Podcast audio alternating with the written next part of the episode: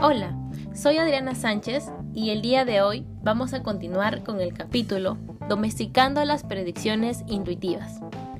Muchas veces en la vida se nos da la ocasión de hacer predicciones.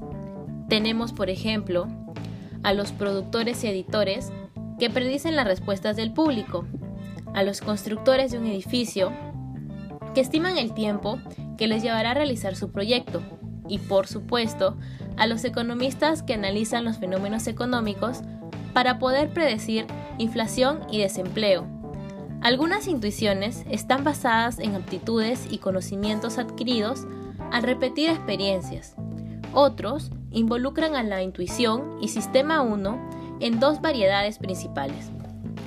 Se necesita corregir las predicciones intuitivas ya que éstas no son regresivas, por lo que están sesgadas.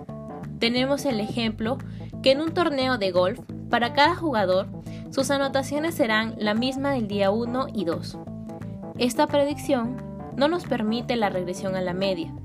Por eso, si los comparamos con resultados reales, encontramos que las predicciones no regresivas están sesgadas. Se dan predicciones muy extremas ya que pueden ser en este caso demasiado optimistas para los que lo hicieron mejor el primer día y demasiado pesimistas para los que iniciaron mal. Al eliminar los sesgos de nuestras predicciones, aún cometeremos errores, pero serán en menor proporción y no serán favorecidos resultados altos o bajos. Por último, se habla del Wisiati, que significa que lo que ve es todo lo que hay. Aquí Kahneman quiere señalar que el sistema 1, que es un gran constructor de historias, lo hace a partir de lo que hay, es decir, de la información que la memoria ha puesto a su disposición. Solo así da coherencia a la representación que se hace de la situación.